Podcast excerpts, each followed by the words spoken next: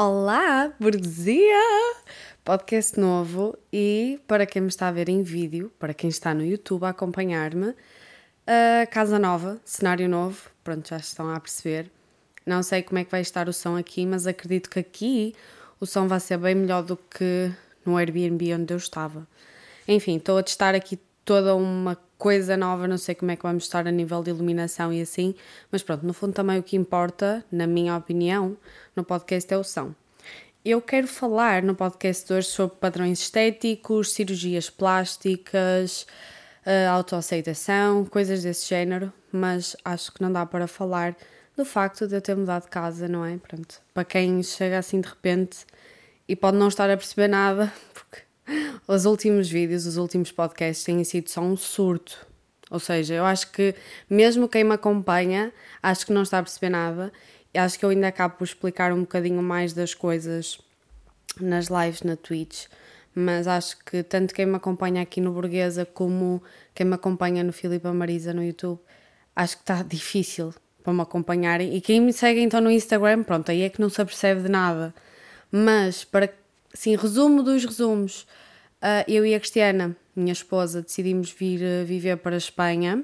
Estamos bem perto de Portugal, estamos bem perto, estamos tipo. Neste momento a nossa casa está tipo a 5 minutos de Portugal, estamos bem perto da fronteira, estamos muito pertinho, mas pronto, enfim, decidimos mudar para a Espanha e Inicialmente fomos para Vigo, ficamos lá num Airbnb por duas semanas. Em duas semanas não conseguimos resolver absolutamente nada, então depois alugamos um outro Airbnb em La Guardia por um mês e tal, porque entretanto supostamente nós íamos conseguir um apartamento em Vigo, ok? Uh, entretanto, o senhor, o senhorio que nos ia alugar a casa falhou connosco e uh, pronto, tivemos que arranjar outra solução, arranjar outra casa, estendemos a nossa estadia lá naquele Airbnb. Nós, a nossa ideia era ficar a viver em Vigo, por ser um centrozito, é um centro tranquilo, não é muito caro, mas era um centro, era uma cidadezinha engraçada. No entanto, os Airbnbs lá eram muito caros e então nós só vimos o que é que ficava relativamente perto, mas que fosse mais barato e acabamos por ir parar a La Guardia que é uma cidadezita bem mais pequena do que Vigo, bem sem nada, sem um shopping, sem um teatro, sem um cinema, sem um nada, uh, e conseguimos um Airbnb mesmo ao pé da praia, por um preço muito mais barato do que seria em Vigo. Não sabíamos o que era lá a guarda, não sabia o que nos esperava, mas na altura foi mais para podermos começar a tratar de documentações e tratar de coisas e pronto, era o sítio em que ficava mais barato para nós. Acabamos por nos apaixonar, acabamos por conhecer algumas pessoas e depois, como outro senhorio falhou connosco, enfim, descobrimos esta casita, já assinamos contrato, então agora é a nossa casa pelo próximo ano e depois logo se vê se renovamos ou se vamos para uma outra casa, para um outro lugar. Mas pronto, perceberam alguma coisa ou foi extremamente confuso? Agora assentamos, ok? Não vai haver mais trocas de cenários, não vai haver mais trocas de casa, não vai haver mais trocas de nada. Estamos numa casinha, estamos agora a viver hum, um bocadito. Ai, eu nem sei ao certo onde é que estamos a viver, porque houve um erro no nosso contrato, então a morada não está certa. E depois pedimos ao senhor para nos dar realmente a morada correta, continua a não ser a morada correta. E pronto, olhem, não sei dizer onde é que eu estou a morar, mas estou muito perto de La Guardia, estou a 5 minutos de Portugal. Estou numa cidadezita muito engraçada, muito pequenita, muito fofinha. Estou no meio de campos e natureza. Eu tenho ovelhas aqui. Uh, não é bem neste terreno, mas no terreno ao lado da minha casa. No entanto, não mete medo estar numa casa térrea porque estamos rodeadas de outras casas. Tipo, está tudo cheio de casas a, a, a toda a volta. Então, apesar de ser campozinho, eu, eu, sinto que tem a vibe de campo porque as casas têm terreno e assim, mas a verdade é que não têm campos sem nada. Então eu acho que é mais uma impressão minha, porque basicamente as ovelhas e galinhas e assim têm é das pessoas mas são, tem muitas casas, ou seja, também não estou bem assim no campo. Mas eu sinto-me, é mais uma vibe minha, porque para mim tudo, tudo que é uma casa térrea, para mim tem a vibe de campo. Então pronto, estou-me a sentir uma camponesa. Esta casa é super fofa, ela tem lareira, ela é em pedra, ela é muito engraçada, ela tem muita madeira, tem muitas coisas assim, e a madeira é mesmo madeira. Não é madeira estilo IKEA, em que é tudo plástico. Esta madeira tem cheiro. Esta madeira incha e desincha com a umidade. É muito engraçado, tem um cheiro mesmo bom. E eu estou a adorar, estou apaixonadíssima. Ela é uma casa bem pequena, mas eu gosto das janelas, porque elas são umas janelas. Ai, eu não sei explicar. Enfim, depois eu espero conseguir publicar vlogs aqui da mudança e assim que eu gravei várias coisas. Tenho que perder tempo a editar e vão ser vídeos que vão demorar bastante a ser editados, mas eu vou tentar mandar aí para o YouTube para depois vocês perceberem o estilo da casinha. Mas estou apaixonada pela minha nova casita, que eu digo que é no campo, apesar de não ser. Pronto, já estão assim a par das novidades. Também acho que não tem assim muito mais para contar. Acho que é isso, pronto. Estamos agora a fazer a nossa vidazita aqui, está tudo a correr bem e bola para a frente. Depois mais pormenores de mudança e assim é nos vlogzitos. Hoje então vamos para padrão estético e cirurgias. Uh, eu tive ideia para este tema porque houve uma influencer que veio a falecer durante uma cirurgia estética. Estava a fazer uma lipoaspiração aos joelhos, porque era uma grande insegurança dela.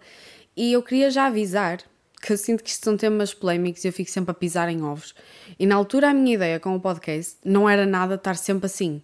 Era eu poder ser eu, ser, ser eu, sem filtros, como se eu estivesse a falar com uma amiga, mas tenho sempre muito medo de ser criticada, ser julgada por não me saber explicar direito. Então eu vou estar aqui com meias palavras. Eu quero ser sincera e dar a minha opinião, mas quero ter jeitinho, porque às vezes o problema é a maneira como eu digo as coisas.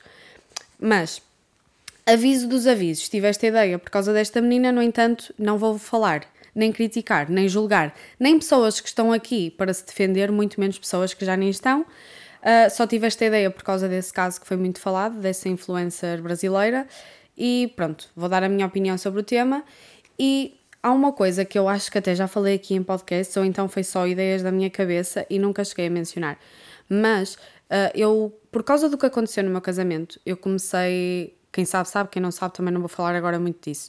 Um, eu senti-me muito julgada e eu comecei a perceber que as pessoas julgam baseadas nos conhecimentos que elas têm e na vida delas.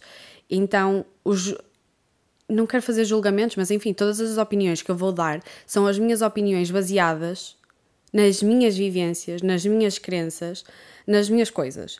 Ou seja, eu adoro o meu corpo, eu já falei disso em vídeo.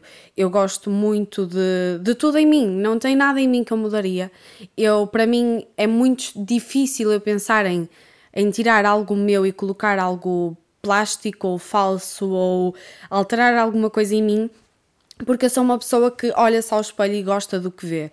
Eu não me sinto mal com o meu corpo, eu nunca me senti desenquadrada, eu nunca achei que o meu corpo não corresponde ao que está na minha mente, nunca tive esse tipo de problemas. Então, obviamente, que a minha opinião sobre procedimentos estéticos e cirurgias são baseadas nisso. É numa pessoa que gosta do que vê, que não alteraria nada e que não faria nada por isso.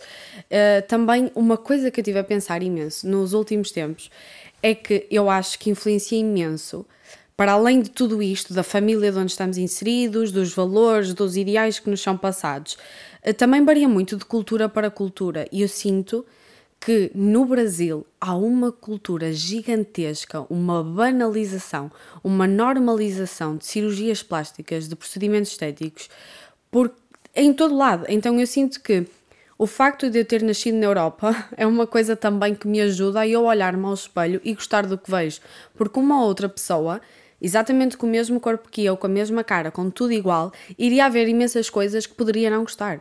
Eu gosto porque, primeiro, os meus pais sempre foram, assim, os melhores pais do mundo. Eles sempre me disseram que eu era muito bonita, que eu era maravilhosa, então eles sempre ajudaram a que a minha autoestima fosse tipo, fantástica. Uh, a minha família, no geral, sempre me elogiou bastante. Eu nunca recebi críticas de ninguém da minha família em relação ao meu corpo. A única pessoa que pode falar um pouco do meu corpo, sei lá, de, não digo nem a julgar nem a criticar, mas assim que possa falar mais do meu corpo, até seria, sei lá, o meu padrinho, que é uma pessoa que se preocupa realmente muito com o físico e com a alimentação e com exercício físico e não sei o quê. Mas mesmo ele, que é uma pessoa extremamente preocupada com essas coisas e assim, nunca falou de mim ou do meu corpo de uma maneira hum, pejorativa ou que me fizesse sentir ofendida de alguma maneira, nunca na vida. Ou seja, toda a gente na minha família sempre me fez sentir muito bem comigo e com o meu corpo, e sempre que fizeram comentários sobre mim foi só para ter elogios, e eu acho mesmo que isso afeta muito uma criança, uma adolescente, uma jovem, uma futura adulta, porque quando vocês crescem, ouvi sempre uma determinada crítica, é normal que aquilo também fique na vossa cabeça, quer queiram, quer não. Por exemplo, se desde sempre, se alguém criticasse, sei lá, a minha mão, eu ia provavelmente crescer com esse complexo gigante com a minha mão. Mas como sempre ouvi coisas tão positivas sobre mim e sempre me disseram, ai, és tão bonita, ai, vais partir muitos corações no futuro, aquelas coisas normais que todas as crianças ouvem. Só que eu sempre ouvi isso, eu nunca ouvi nada de negativo. E então, como cresci sempre num ambiente tão bom, nesse sentido, pronto, autoestima inabalável e também acho que como ouvi isso por tantos anos, também não vai ser agora, também qualquer criticazita que venha que me vai afetar porque foram anos e anos de construção de uma sólida autoestima por parte de todos os membros da minha família. Principalmente os meus pais, que pronto, eram quem estava comigo assim todos os dias. E quanto a isso de Brasil e Portugal e Europa no geral, eu sinto que aqui na Europa é muito. É visto como bonito, é padrão de beleza, aquilo que parece que é bonito sem esforço, aquilo que parece bonito natural. Vocês sabem aquilo da estética francesa, de certeza, um, que é aquela mulher que tem uma camisa branca tem um jeans normal, eh, sem ser rasgado, sem um jeans reto, normal, uma lavagem sólida, e isso é bonito para nós. É uma mulher básica, uma mulher com ar de limpa, com ar. Eh, pronto, que agora a nova estética é clean girl, aesthetic, não sei o que é, pronto. Estilo Sofia Richie, que agora está meio que na moda mesmo nos Estados Unidos, mas isso sempre foi moda na Europa principalmente a nível das francesas e assim, é a estética das francesas.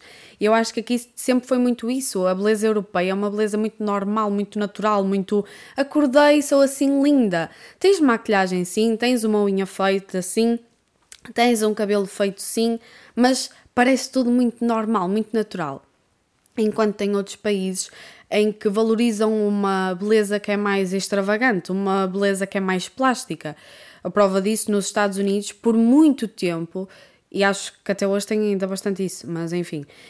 Um, a beleza nos Estados Unidos era um peito muito grande e era completamente, obviamente, silicone. Acho, ai, agora não me vou lembrar. Pamela Anderson, acho que é um sex symbol, acho que ela foi da, da casa da Playboy, coisas assim, não tenho a certeza mas mesmo Marilyn Monroe, que era também uh, curvas e peitão e coisas assim, e sinto que nos Estados Unidos era até mais forte o peito do que o rabo. E depois vieram umas Kardashians que são um símbolo de beleza a nível mundial, mas muito mais, obviamente, nos Estados Unidos e acaba por refletir também no Brasil. Que é uma coisa completamente artificial, é uma cintura muito magra que depois tem um peito super grande e um rabo, umas coxas super grandes, que para teres aquela cintura tu não podes ter aquele peito e aquele rabo que é gordura. Então tu não consegues ter a gordura nesses lugares sem teres depois noutros. E pronto, toda uma beleza completamente artificial. Depois um lábio que não é da nossa cultura. Mas pronto, aí também já entramos na questão das Kardashians que se apropriam culturalmente de outras culturas que não é delas, mas pronto também não vamos entrar por aí. Mas isto também por causa de estéticas e padrões de beleza e coisas assim. E eu acompanho imensas, mas assim, olhem, fora de normal, influências brasileiras que dizem, quando, se vocês forem ver, se escreverem assim no YouTube, uh, silicone, cirurgia de silicone, a maioria das mulheres que vos vai aparecer são meninas que dizem: Ah, eh, eu estava ansiosa porque estava ansiosa por fazer 18 anos para poder fazer esta cirurgia. Eu sonhava com fazer esta cirurgia, os meus pais só me deixavam quando eu fizesse 18 anos e pagam a prestações, nem têm dinheiro para aquilo e sei lá. Eh, é tão surreal para mim, porque eu quando penso, ai, quero fazer 18 anos, eu penso em sair de casa e tirar a carta de condução, comprar um carro. Eu nunca na minha vida, que eu estava a pensar, o sonho da minha vida é colocar peito falso, colocar um silicone dentro de mim porque se ainda é uma questão de uma pessoa que tem, teve alguma doença, uma pessoa que realmente engordou e perdeu peso e aquilo ficou caído e não sei o quê,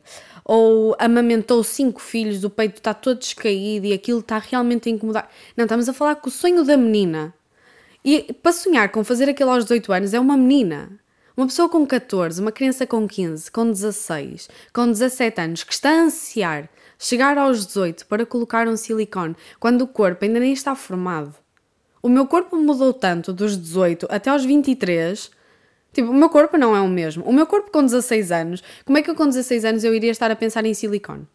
O meu corpo está completamente diferente do que era com 16 anos. Uh, o meu corpo, se eu tivesse colocado um silicone com 16 anos, Primeiro que o meu corpo era muito pequenino, eu era muito mais magrinha do que que sou hoje. Então eu nem sei que silicone é que eu iria colocar. Ou iria ficar extremamente artificial na altura, porque ia ficar desproporcional, ou então iria ficar uma coisa tipo pequena para ser proporcional, mas para ser proporcional ao meu corpo já era o que eu tinha. E depois com o crescer, com o ganho do meu peso e tudo mais, uh, o meu peito iria crescer ainda mais, porque eu iria ter a minha própria gordura. E depois se eu fosse perder a gordura, ai, uh, não sei.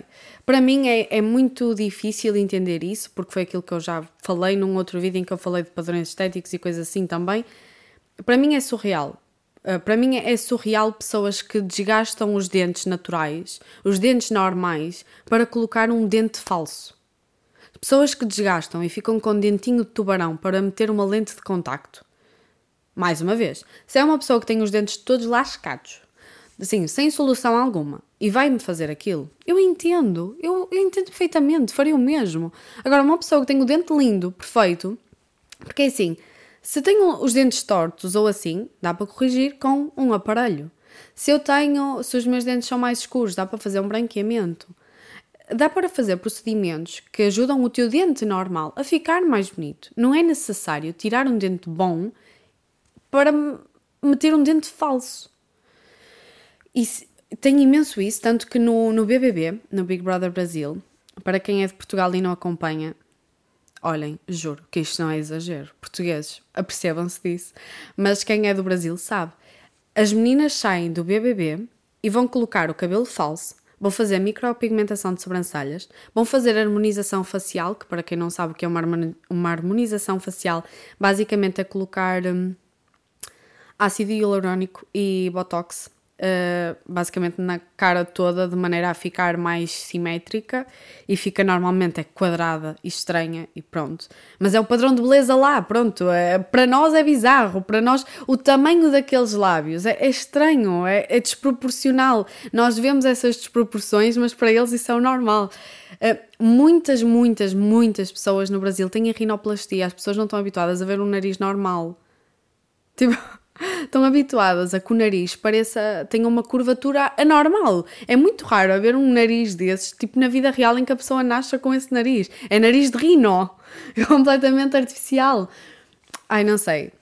Fazem, saem do BBB e já vão fazer tipo todos esses procedimentos. É a lente de contacto, é o cabelo, é a micropigmentação de sobrancelhas, vão pôr as pestanas falsas, que é os cílios, tudo falso, metem as unhas falsas, fazem uma lipoaspiração, fazem harmonização facial e são uma nova mulher. E isto é, parece que elas fazem, tipo, saem do BBB, fazem tudo isso seguidinho e já está. Muitas. Eu lembro-me que havia Miranda, saiu da Fazenda, que é um reality show do Brasil, e, um, e ela tinha um problema nos dentes ou nos maxilares ou assim. E era uma coisa que aquilo, não é preciso ser dentista para saber que aquilo era necessário um aparelho para corrigir, porque era um problema tipo de maxilar ou dos dentes estarem tortos, enfim. E ela foi, desgastou os dentes e colocou lentes. Nunca corrigiu o verdadeiro problema que ali estava. Camuflou, tapou. Não corrigiu de facto, porque os dentes estavam tortos, não era preciso desgastá-los e colocar uma faceta que todos direitos parece um piano completamente artificial. Ai, ah, tal, Filipa, mas tem alguns que a técnica deles é mais normal. Mais ou menos. Porque o normal é que eles não sejam todos simétricos e todos iguais e todos na mesma coloração e na mesma coisa. Os dentes normais não são assim. Há, uma, há um dente que tem mais gengiva do que outro e não sei o quê. Não é normal. Metem uns dentes tão grandes, tão altos. É mesmo estranho. Tipo, não se vê gengiva. Metem, metem o dente muito alto. Não sei. Parece, parece que fica com uma boca esquisita. Não sei explicar. Pronto, claro que isto é a minha opinião e pronto. É o meu podcast. É para dar a minha opinião, não é para dar a dos outros. Mas sinto que há que há muito isso e parece que, que é tão normal que parece que. Vocês sabem das consequências? Tipo, os médicos, os cirurgiões plásticos avisam do, dos contras, das, das coisas que podem acontecer. Essas meninas que chegam ao consultório com 18 aninhos, não há um médico que diga: Meu amor, há a probabilidade de tu nunca conseguires amamentar o teu filho. O teu sonho é ter filhos, é amamentar os teus filhos. Há uma possibilidade de não conseguires, porque em nenhuma cirurgia de de colocação de prótese uh, mamária, eles te podem garantir que isso não vai afetar as glândulas que servem para tu amamentar o teu filho. E é que se tu não queres amamentar o teu filho Pronto, por uma escolha tua, não queres só, pronto, estás no teu direito, ok, tudo bem. Agora, não poderes amamentar porque um médico não te informou que isso poderia afetar e que ele não tem como te dar garantias que isso não vai afetar, e depois tu não conseguis amamentar o teu filho só porque quiseste ter um peitinho a mais, quando depois podias só engordar e ficar na mesma com um peitão gigante. Depois também, pronto, como tem essas coisas da beleza diferente, há muitos Vi um TikTok, ai, quero imenso falar sobre isto, tenho tanta coisa para vos dizer. Vi um TikTok aqui há dias um, que era pessoas que trabalhavam ou era num barco ou num hotel ou algo assim, e, uh, e era tipo: descobre quem é o brasileiro ou a brasileira. E mostrava vários meninos, várias meninas e não sei o quê. E nos comentários era só: a brasileira é a menina que está toda maquilhada, que parece estar perfumada, que está com o cabelo feito e não sei o que, não, não. já não me lembro obviamente qual era a menina, mas finjam que ah, a brasileira é três, porque é a única que está maquilhada e está com anéis e com relógio e com pulseiras e com colar e está toda maquilhada e cabelo feito e não sei o quê, e a brasileira, a mulher brasileira é assim. E não era, por acaso. A pressão estética dessas mulheres, porque para o brasileiro parece que a mulher perfeita que, que, para a mulher ser bonita, que para a mulher ser cuidada, que para a mulher ser arranjada, tem que ser estar toda montada como se fosse uma drag queen. É, eu com a minha cara normal, natural, assim acordo, eu lavo o rosto, eu passo 500 mil cremes, faço a minha skincare, eu não estou arranjada. Só porque eu não estou cheia de maquilhagem porque não tenho maquilhagem nenhuma. O facto de eu acordar e eu não esticar o meu cabelo ou fazer umas ondas falsas, só manter a curvatura normal do meu cabelo, o volume normal do meu cabelo, só pentear o meu cabelo, cuidar dele, passar o shampoo, o condicionador, a máscara, fazer uma hidratação, não é o suficiente. Isso é não ser uma mulher cuidada, só porque ele não está liso de prancha. Isso é estar descuidada, só porque está com a curvatura natural a minha unha estar cortada e estar limada. Isso não é uma unha cuidada, tem que ser falsa, tem que ser de gel, tem que ser artificial, tem que estar com uma cor. Tem que estar amarela, tem que estar verde, tem que estar vermelha, não pode estar normal, só com verniz transparente. Isso não é uma mulher cuidada. Sinto que às vezes exigem tanto que eu, eu sinto-me aliviada de não ser de lá, porque agora que eu falo mais para o público brasileiro, é a primeira vez na minha vida em que eu recebo realmente comentários de ah, não faças vídeos com o cabelo preso, ah, estás sempre com o cabelo preso, tens que andar com ele mais solto, ah, eh, porque ver-te maquilhada e bonita é um privilégio só do YouTube, porque no ao vivo nunca estás maquilhada, nunca estás bonita. Ah, porque devias fazer uma cirurgia ao teu nariz, que o teu nariz é grande. Não, o meu nariz é perfeito. O meu cabelo esteja preso, esteja solto, é perfeito. Eu não preciso estar maquilhada porque a minha pele é perfeita. Eu sou linda, eu sou maravilhosa, eu não preciso nada disso. Eu não preciso de andar montada como se eu fosse uma drag queen todos os dias e se eu quiser, dia nenhum, eu não preciso nada. Não há essa obrigatoriedade. Isso não faz de mim uma mulher descuidada. Isso não faz. Porque é que a mulher brasileira tem que ser assim? Que peso! Que amarras, porque se até gostas disso, ok, só que como é que também depois chegas a um ponto em que sabes se gostas de verdade ou se foi uma coisa imposta? Porque é tão imposto, imposto por toda a gente, por família, amigos, colegas, vizinhos, como é tudo tão assim, tudo à tua volta, todas as mulheres são assim, tu vais achar que tens que ir pelo mesmo caminho. Então, até que ponto é que és tudo verdade? Até que ponto é que uma menina de 15 anos quer realmente um silicone? Até que ponto? Até que ponto é que a menina de 15 anos tem assim uma coisa tanto que lhe afeta o facto do nariz ter sei lá o quê? Até que ponto é que essas preocupações são realmente genuínas ou foram impostas pela sociedade ou pelas pessoas que a rodeiam? Eu só gostava que as pessoas informassem mais. Não há problema. Quem quer fazer cirurgia, que faça o que quiser. Eu não vou fazer nada. E é isso. E quem quiser que faça com o seu corpo, com as suas coisas. Mas há riscos há muita coisa associada a isso. Não é só, ah, eu vou fazer e tá. Eu já fiz uma cirurgia, foi uma cirurgia, pronto, porque eu não conseguia respirar. Não foi estética, não foi para corrigir algo estético, não mexeu em nada na minha estética. Eu não respirava e queria respirar. E eu devia refazer essa cirurgia, porque quem tem desvio no septo, mesmo fazendo a cirurgia, tende a voltar ao desvio, mesmo quem tira a carne esponjosa tende a crescer a carne esponjosa de novo. Então é uma cirurgia que realmente deve ser refeita. Não quero fazer.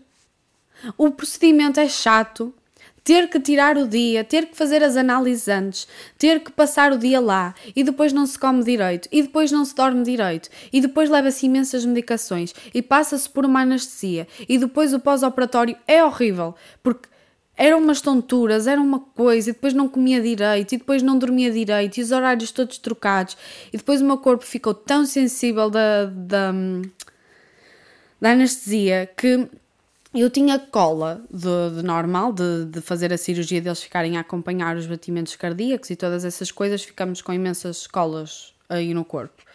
E depois, primeiro que eu conseguisse tirar aquilo que doía-me tanto, tanto, tanto, tanto, tanto o meu corpo, e qualquer coisa que eu tocasse, o meu corpo ficava todo pisado, eu ficava toda roxa. E eu lembro-me que eu fiquei com aquela cola no meu corpo por uma ou duas semanas, porque doía-me tanto a passar a esponja para me lavar no banho Doía-me tanto, tanto, tanto o corpo. Era uma coisa assim surreal. Eu lembro-me de ir trabalhar, de já ter passado tipo o pós-operatório, de eu já poder ir trabalhar. E ainda houve um dia em que eu saí, porque a minha chefe do nada olhou para mim, eu estava branca, completamente branca, do nada deu-me uma tontura, eu estava quase a cair à frente dos clientes. A minha chefe rapidamente me tirou dali, meteu outro funcionário e ela disse: Vai para casa imediatamente. Como é que te deixaram vir para aqui assim? Estás branca. E pelos vistos eu estava a suar e branca e pronto. E eu nem tenho noção de como é que eu estava. Mas eu estava a passar mal.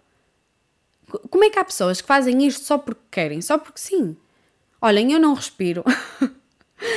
Quando vem uma rinite, uma sinusite, uma qualquer coisa, ainda agora por causa destas chatices da mudança, estar a mexer em coisas e limpar e não sei o quê, mexer em coisas com pó, eu fiquei atacadíssima a passar a noite mal porque só respiro pela boca e eu não quero voltar a passar por isso. Para quê?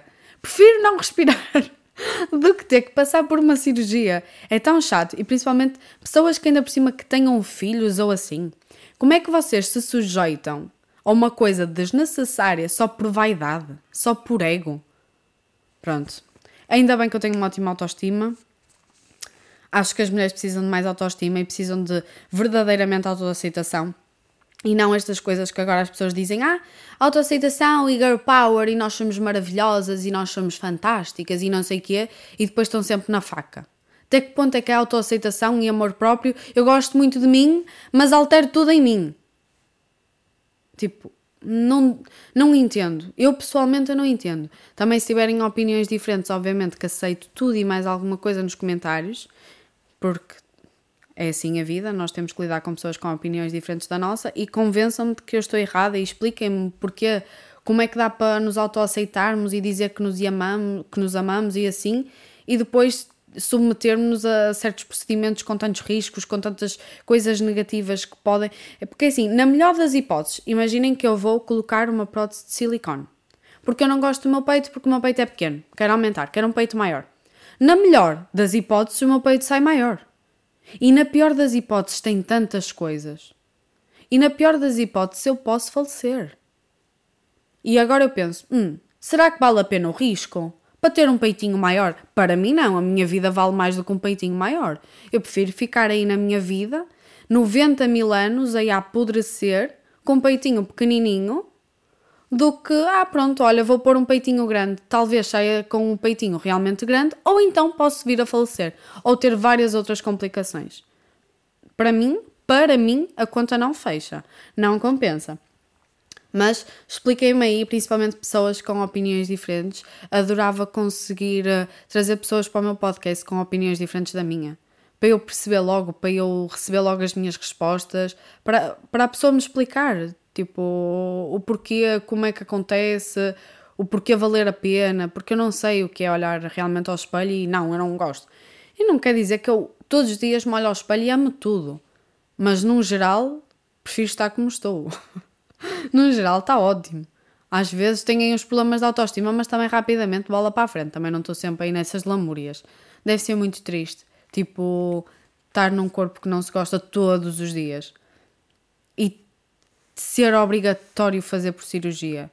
Porque se é uma questão de, ah, eu não gosto porque eu, sei lá, tenho mais peso do que, que eu gostaria. Com exercício físico e alimentação, tipo, está feito, não é obrigatório fazer uma cirurgia plástica. Agora imaginem uma pessoa que não gosta do nariz.